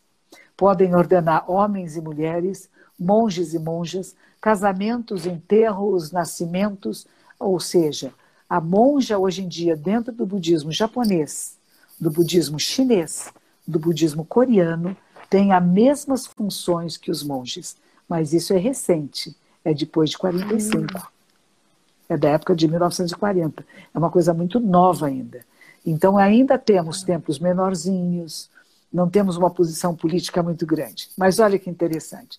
Antes de voltar para o Brasil, estava num grande evento com o nosso, que seria o Papa da, da minha escola. O budismo é muito descentralizado. Uhum. E dentro da cada escola tem o seu líder, que vai variando de uhum. tempos em tempos. E esse líder estava lá, eu fui cumprimentá-lo, dizendo que eu voltava para o Brasil. E ele disse: entre aqui. E ele geralmente sentava numa cadeira e a gente no chão, chão para falar com ele. A hierarquia, né? Ele sentou-se no chão do meu lado e disse para mim: o budismo agora está na mão das mulheres. Porque os homens ficaram tão envolvidos em poder que eles perderam a essência da religião. E são vocês, monjas, que vão levar adiante para as próximas gerações os ensinamentos sagrados. Falei, nossa, né? Olha isso, né? Fiquei assim, ó. Falei, nossa, que reconhecimento. E o reconhecimento não é sou eu, não. A minha superiora, ela é uma mulher extraordinária. E ela, hoje, os grandes monges, os abades superiores vêm até ela fazer reverências e pedir, por favor, me ensine. Pessoas que ela estudou junto na, na faculdade, na Universidade de Komazawa, onde fez os estudos budistas, e que agora são os líderes da ordem, eles vêm até o nosso mosteiro, pequenininho, humilde, bater na porta, fazer reverências a ela e dizer: me ajude a entender esse texto, me ajude a interpretar esse pensador. E isso, para mim, é a coisa mais bonita que eu ouvi da última vez que eu estive com ela, né? Que a relação dela com esses líderes agora é outra.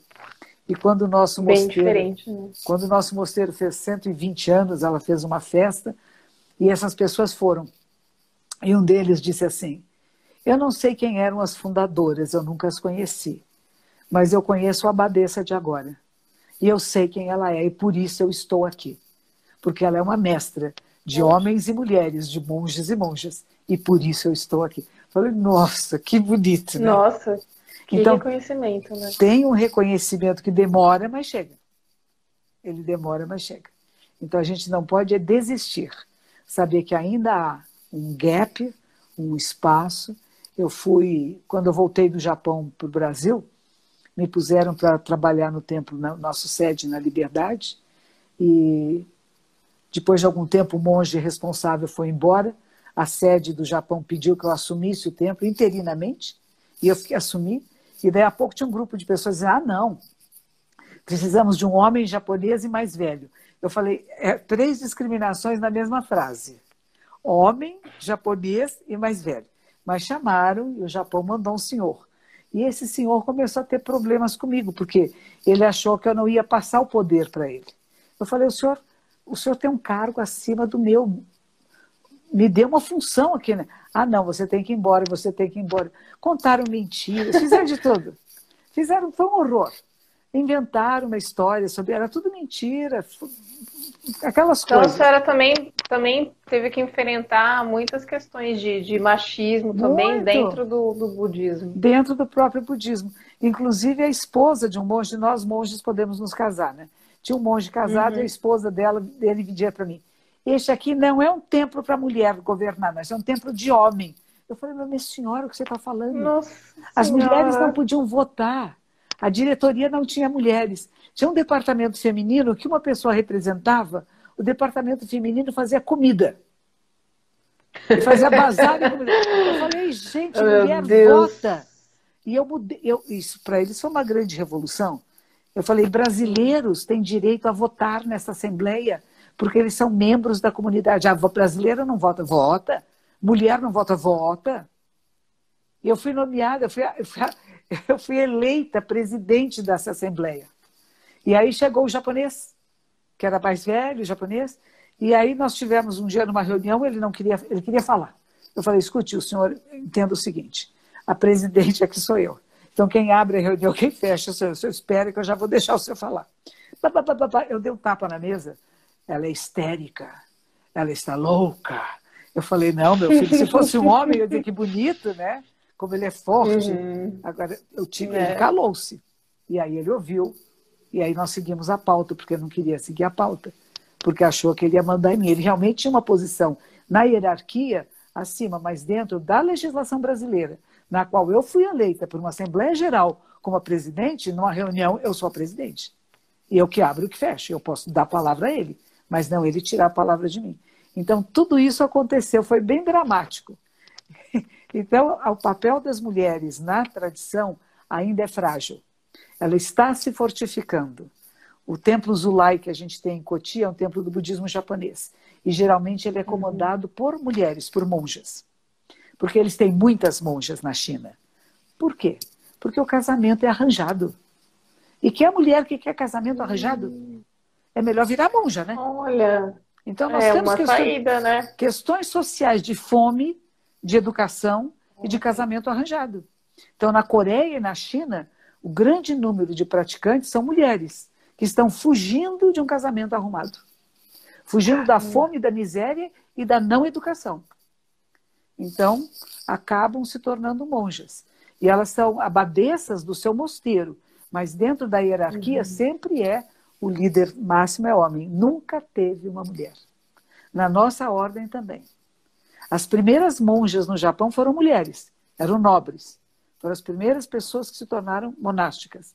E hoje, a, a nossa ordem, por exemplo, tem 30 mil monásticos, dos quais menos de 2 mil são mulheres. Somos uma, somos uma minoria e uma minoria sem muito poder. Agora, na uhum. Europa, nós temos uma a superiora, a diretora-geral da Europa, uma monja japonesa que foi casada com inglês. Acho que é casada ainda, não sei. Então, ela é a única que teve um, um título de diretora em, em, toda essa instituição de 800 anos. É a única. Está mudando. E aos poucos vai Aos pouquinhos, mudando. né? É. Aos poucos. Isso, isso. Bom, já que a gente... Diga. Não, perdão. Não, não pode falar. Não, nós somos essa geração que está fazendo a mudança. Ela ainda está ocorrendo. Eu acredito que haverá um dia que não precisará Dia Internacional da Mulher. Não terá mês da mulher, porque haverá equidade. Como ainda não há equidade, nós temos que falar, gente, nós estamos aqui. Nós precisamos da Lei Maria da Penha, porque ainda tem muito abuso contra mulheres. Quando isso não existir mais, talvez as leis mudem. Talvez não seja mais necessário, vai ser uma, um dado histórico, é uma memória histórica, porque as mulheres vão estar em equidade mas ainda é, não e é estão. E é equidade, né? É e não igualdade, né? Isso. Igualdade, você vai dar as mesmas condições para pessoas diferentes, não vai dar certo. É né? Então a equidade a gente vai contrabalancear, né? Eu digo, a noite a noite, o dia a dia. Eu não vou, eu não quero me tornar a noite, eu não, sou só o dia. Os dois aspectos, masculino e feminino, existem em todos nós. Mas nós temos uhum. equidade de inteligência, de trabalho. Por que, que a mulher ganha menos que o homem? Quer seja num, num restaurante, quer seja numa cozinha. Por quê? Quando há equidade. Agora já estamos tendo mais equidade, já estamos tendo mais respeito. Faz as mesmas funções, uhum. tem um salário semelhante, pode ter até superior. Quando eu trabalhei no Jornal uhum. da Tarde, e tinha outras pessoas que tinham entrado comigo, nós éramos foquinhas, tinha um grupo de focas que entrou junto. E eu fiquei sabendo que tinha um menino que estava ganhando mais do que eu. Eu falei, por que, que ele ganha mais do que eu? Ah, porque ele é chefe de família. Eu falei, eu também sou, eu tenho uma filha. Meu marido foi embora, sou eu que sustento a casa. Foi difícil, sabe? De você ter que lutar pelos seus direitos, você dizer, eu tenho direito a receber a mesma coisa que essa pessoa. Se disser, não, ele é mais inteligente que você. Ele é mais capaz. Aí eu tenho que ficar quieta. Tá aí tá certo. É. Pode ser. Agora, dizer porque ele é, é homem e ele é chefe de família, não. não. Isso não pode. Não justifica, né? É isso. Monja, já que a gente falou disso, só alguns pontinhos para a gente ir encerrando, é, para evitar que o Instagram derrube a gente do nada aqui, né? É, a senhora falou né, de equidade e tudo mais. A gente vive tempos tão bicudos, né? É uma polarização danada. Parece que só existe zero e um, branco e preto, né? Não tem um degradê de cores, não tem números decimais.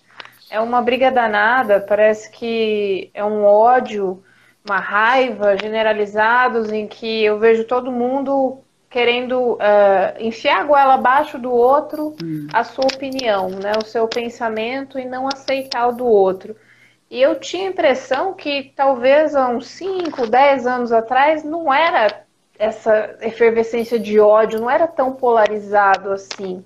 A senhora acha que a gente vai voltar a ter um equilíbrio, a ter, a gente está passando por isso tudo porque a gente tem que passar mesmo e depois disso a gente vai atingir um outro patamar? Ou, ou essa, essa raiva toda, essa polarização faz parte do ser humano e é isso aí mesmo e vai ser essa bagunça? Não, eu, eu acredito que nós estamos passando por uma fase, sim. E é uma fase que tinha tudo aquilo que foi reprimido e represado, que não se falava, de repente abriu a caixinha de Pandora, né?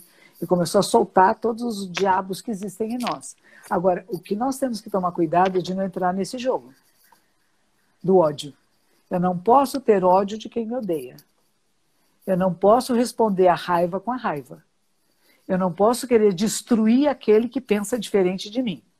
Eu posso destruir aquele tipo de pensamento. O que eu faço todas as manhãs é orar. Eu faço oração por todos. Que todos os governantes do mundo todo, todos os ministérios de saúde do mundo inteiro despertem. Acorda, gente. Vamos começar a cuidar dessa humanidade com mais dignidade e respeito. Não é por partidos políticos ou por posições que eu possa ter no futuro.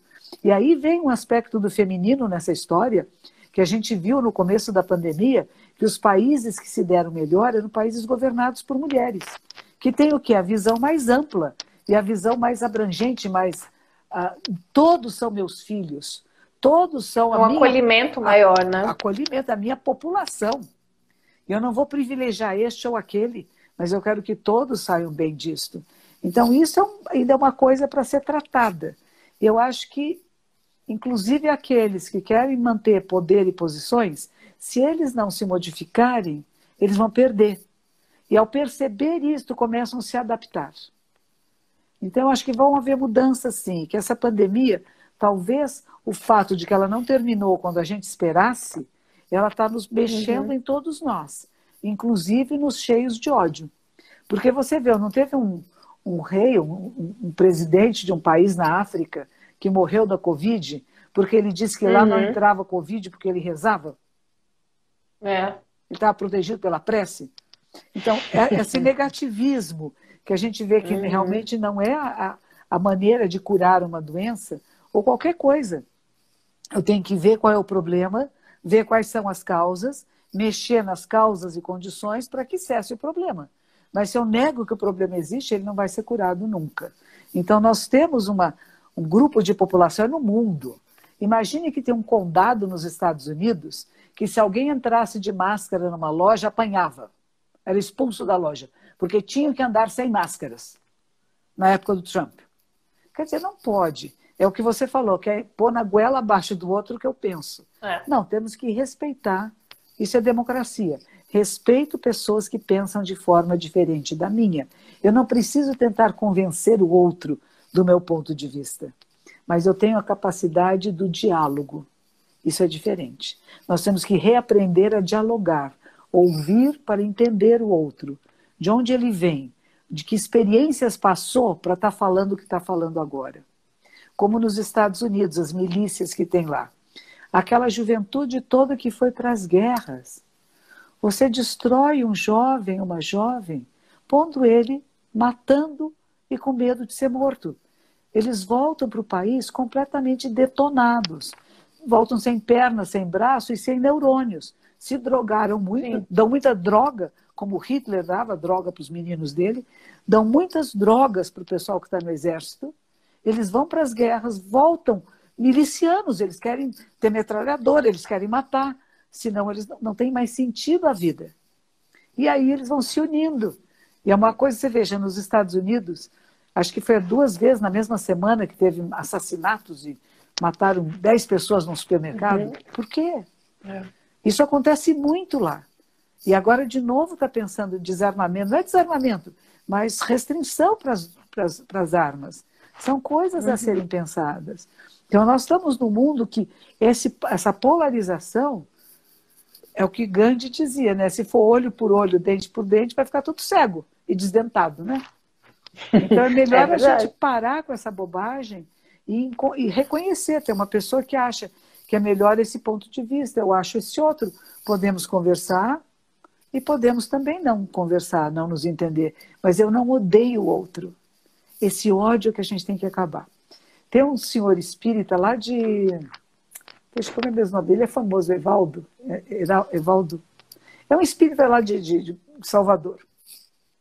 E esses dias ele fez uma entrevista ele dizia o seguinte: os seres dos mundos espirituais estão muito perturbados da luz, porque os da sombra estão ganhando.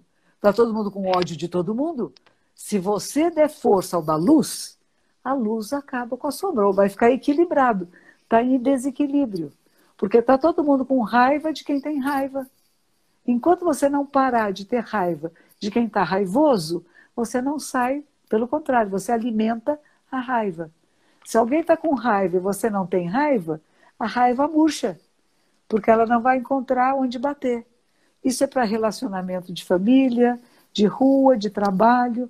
Se uma pessoa vem falar com você muito brava e você fica brava junto, não leva a nada. Mas você percebe, nossa, essa pessoa está desestabilizada agora. Você encontra o seu eixo de equilíbrio e você ajuda a outra pessoa a se estabilizar. Então não tem que ter confrontos. Mas não é calar-se, é manifestar-se de forma não violenta. Por isso que eu acredito que nós podemos transformar uma sociedade, uma cultura de violência, numa cultura de não violência ativa. Tem ação, tem pensamento, tem palavra, mas não é violento. É mudança. É colocar limites, né? Colocar Isso. condições, mas sem, uh, sem agir com violência. Acho que seria igual a mãe da gente falava, né? Você pode me dizer a mesma coisa, mas de um outro jeito. É isso aí. Né? É isso. Acho que talvez seria isso, né? É então é a gente não é retrucar na mesma moeda, né? Mas tentar entender a posição do outro, se colocar no lugar do outro e tentar passar a sua visão, né? A sua versão sem essa raiva, né? Sem o viés é. da raiva, né? Tentar é fazer com que o outro veja o seu ponto de vista também. Se eu sou capaz... Sem querer convencer, não, né? Não, só para ver. Tá vendo por que, que eu vejo assim o mundo? Por causa das causas e condições da minha vida, minhas experiências, né? Então me levam a essa conclusão. Mas apenas querer. A gente fica muito querendo um bode expiatório, né? Que é uma coisa que se é. fazia antigamente, né? Todo mundo põe os é. pecados no coitado de um bode e soltava no deserto. Agora estamos livres dos pecados. Se nós não mudarmos toda a estrutura social, a maneira de olhar uns para os outros, de nos relacionarmos, a mudança não vai acontecer. Não é uma ou duas pessoas que mudam. Por isso que eu acredito muito na meditação como elemento de transformação social, política e econômica. Cada um de nós que muda, cada um de nós que se torna um átomo de paz. Você vai mudando porque você vai levar isso para o outro. Você não vai levar a violência, a briga, a morte. Você vai levar, peraí, vamos ver o que está acontecendo. Respira. E, e a respiração consciente, ela é uma chave de ouro para isto. Porque nós somos controlados pelas emoções, principalmente as perniciosas, essas, as malvadinhas, são fáceis da gente entrar nelas. Difícil é você manter o foco. Nossa, que raiva que eu fiquei, mas eu não agi na hora da raiva. Não gritei com alguém, não insultei, não bati em alguém, não provoquei mais raiva, eu senti. Meu peito, meu peito ficou preso, a respiração ficou alta, fiquei vermelha, fiquei quente. Como que eu vou mexer nisto para que não se repita? Porque aquilo que me deixa indignada é a alavanca de transformação do mundo. E eu preciso mexer nessa alavanca. Eu preciso fazer acontecer, mas não na hora da raiva.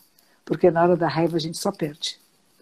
A gente sente a raiva e se programa e prepara meios hábeis, palavras meios hábeis para mudar uma situação. Eu acho que você, como advogada, trabalha muito com isso, né? Bastante. Como é que é, é o meio, é querer... meio hábil de fazer o outro entender o ponto de vista é. do seu cliente, né? É. Temos que nos como colocar para o outro de modo que ele de um outro universo, de um outro lugar, ele entenda, né? O que está acontecendo? É. é isso. Monja, e para a gente encerrando, para quem nunca meditou, está assistindo a gente, segue a senhora, às vezes nunca teve essa oportunidade de estar tá aqui, né, mandando pergunta e tal, como que a pessoa pode fazer para começar a meditar? É, o, o que, que, é meditar? Como, se começa a meditar para quem nunca meditou? A gente começa arranjando uma postura que seja confortável, mas não confortável demais. Porque confortável demais a gente dorme, ou, ou viaja, vai imaginar. Uma confortável vai trabalhar com a respiração consciente. A gente começa fazendo aquelas respirações mais inspira e solta e depois fecha. Vamos fazer uma rapidinha, assim? Vamos. Uma respiração consciente. Ó, oh, pessoal, então se sentem direitinho aí. Vamos aproveitar a oportunidade rara, hein? Uma respiração consciente com a mão já em tempo real. Pés em paralelo no chão, alongamento da coluna vertebral. Estamos sentadas na cervical, a, a cervical alongada, o, o, o queixo fica paralelo ao chão, as orelhas em linha com os ombros, o nariz com o umbigo. Temos um alinhamento do corpo. As mãos podemos pôr no Buda cósmico, direita embaixo, a esquerda em cima, e o polegar se juntam. Aí faz uma elipse, tá vendo? Essa forma elíptica é nós estamos no cosmos e o cosmos em nossas mãos. Abaixamos e deixa ela pousar nas, sobre as pernas, com os dedos mínimos tocando o abdômen. E agora vamos inspirar. A caixa torácica se expande o ar entra. Soltamos pela boca, devagar e longo. Mais uma vez, inspiramos.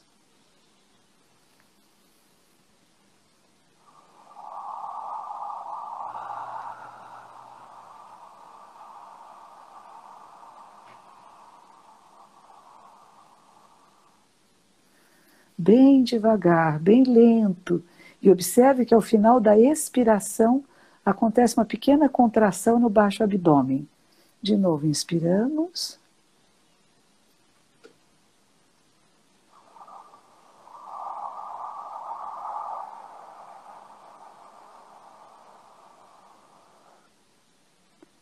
Fechamos os lábios.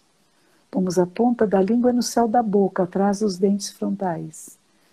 Se puder, respirem apenas pelas narinas. E observe como está a sua respiração agora.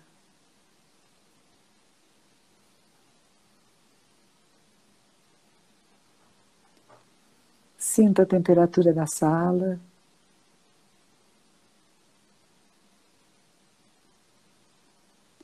Ouça todos os sons que são audíveis.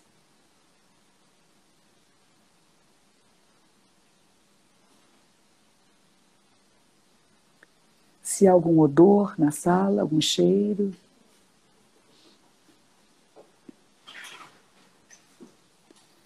Perceba na pele se as suas roupas são ásperas, macias.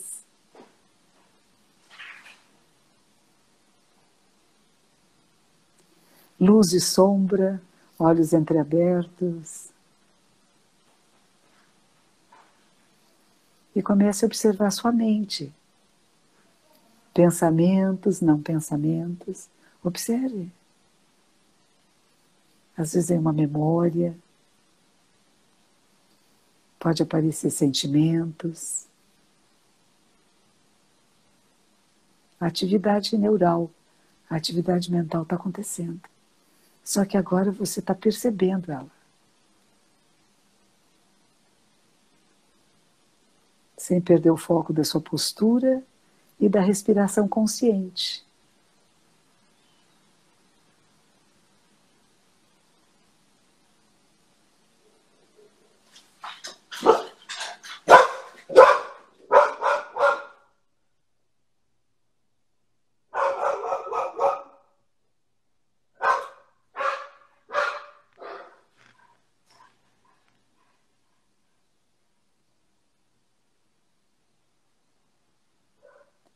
Quando for terminar, antes que o Instagram termine conosco, a gente põe as mãos palma com palma e agradece. Gratidão, monja. Obrigada, Gisele. Que maravilha. Acho que todos nós aqui vamos dormir melhor hoje, depois dessa respiração. Parabéns. Continue com os seus Woman Talk, Women Talk. Ah, vamos continuar falando. É isso aí. Muito, muito obrigada, Monja. Obrigada eu já fiz várias notas minhas aqui, mentais, no meu caderno. Vou ouvir essa live amanhã de novo. Eu vou deixar gravada aqui no, no IGVT do ah, Instagram, então o pessoal pode acessar de novo. Depois a gente vai colocar no, no nosso YouTube também. Acho que esse conteúdo ele tem que ser visto e revisto muitas vezes. Né? Então, minha eterna gratidão pela senhora por esse momento tão, tão rico, tão único Gratidão a todo mundo que passou por aqui e bebeu um pouco desse ensinamento da Monja Coen também hoje, né? Muito obrigada por todo mundo que também participou, mandou perguntas. Não deu para encaminhar todas, eram muitas aqui, mas acho que deu para a gente fazer um bom apanhado. E eu queria que a senhora deixasse uma mensagem final, que a senhora quiser falar para o pessoal aí. A realidade tem a ver com a nossa mente, com a nossa posição nesse momento agora vamos fazer dela excelente. É possível a gente dar uma virada nesse contágio do vírus. A gente pode contagiar coisas boas umas para as outras. Fique em casa, ande de máscara, não faça aglomerações, sei que é difícil, evite, se for em lugares com muitas pessoas, mantenha distanciamento. Vamos ajudar, vamos ajudar as pessoas a não ficar muito doentes agora. Pode ficar depois, mas agora não porque o sistema de saúde não dá conta. Isso é a mente de sabedoria e de compaixão, que você pensa o bem não só para você, mas para todos nós. Vivemos em grupos, vivemos em tribos. Vamos cuidar das nossas tribos com sabedoria e compaixão, que todos os seres possam despertar. Que assim seja. Obrigada, Gisele. Que assim seja. Obrigada, monja. Gratidão. Gratidão. Até breve. Muito obrigada, até breve. Muito obrigada, pessoal, por terem participado. E quinta-feira que vem, às 8 horas, a gente tem mais uma outra live aqui com a Ana Paula Barros, que vai falar sobre empreendedorismo feminino. Eba. Então, ah, sigam a Monja nas redes sociais dela, ela está aqui no Instagram, né? Monja Coin. O site da Monja é monjacoin.com.br. Ela tem um canal no YouTube maravilhoso que a gente entra no vórtice ali e se perde de tanto conteúdo que a gente fica assistindo. Sejam então, bem-vindos. Aproveitem. A gente está fazendo agora uma semana, chama Semana Zazen, é gratuita, mas já começou, então não dá mais para entrar. No fim da Semana Zazen tem um IAD, é um curso à distância que podem fazer, são 16 aulas. Chama Treinamento Zen. Se quiserem, é quando termina, acho que é dia 28 que abre inscrições. Divirtam-se. Ah, então, e tem muita coisa gratuita. Na nossa, se olhar mesmo. no site zendobrasil.org.br, tem muitas atividades dos meus discípulos e discípulas, gratuito para participarem, começarem a meditar e apreciar mais a vida. Que assim seja. É isso aí. Tchau, que assim seja, monja. Obrigada. Obrigada. tchau. tchau. tchau. Até mais. Até mais.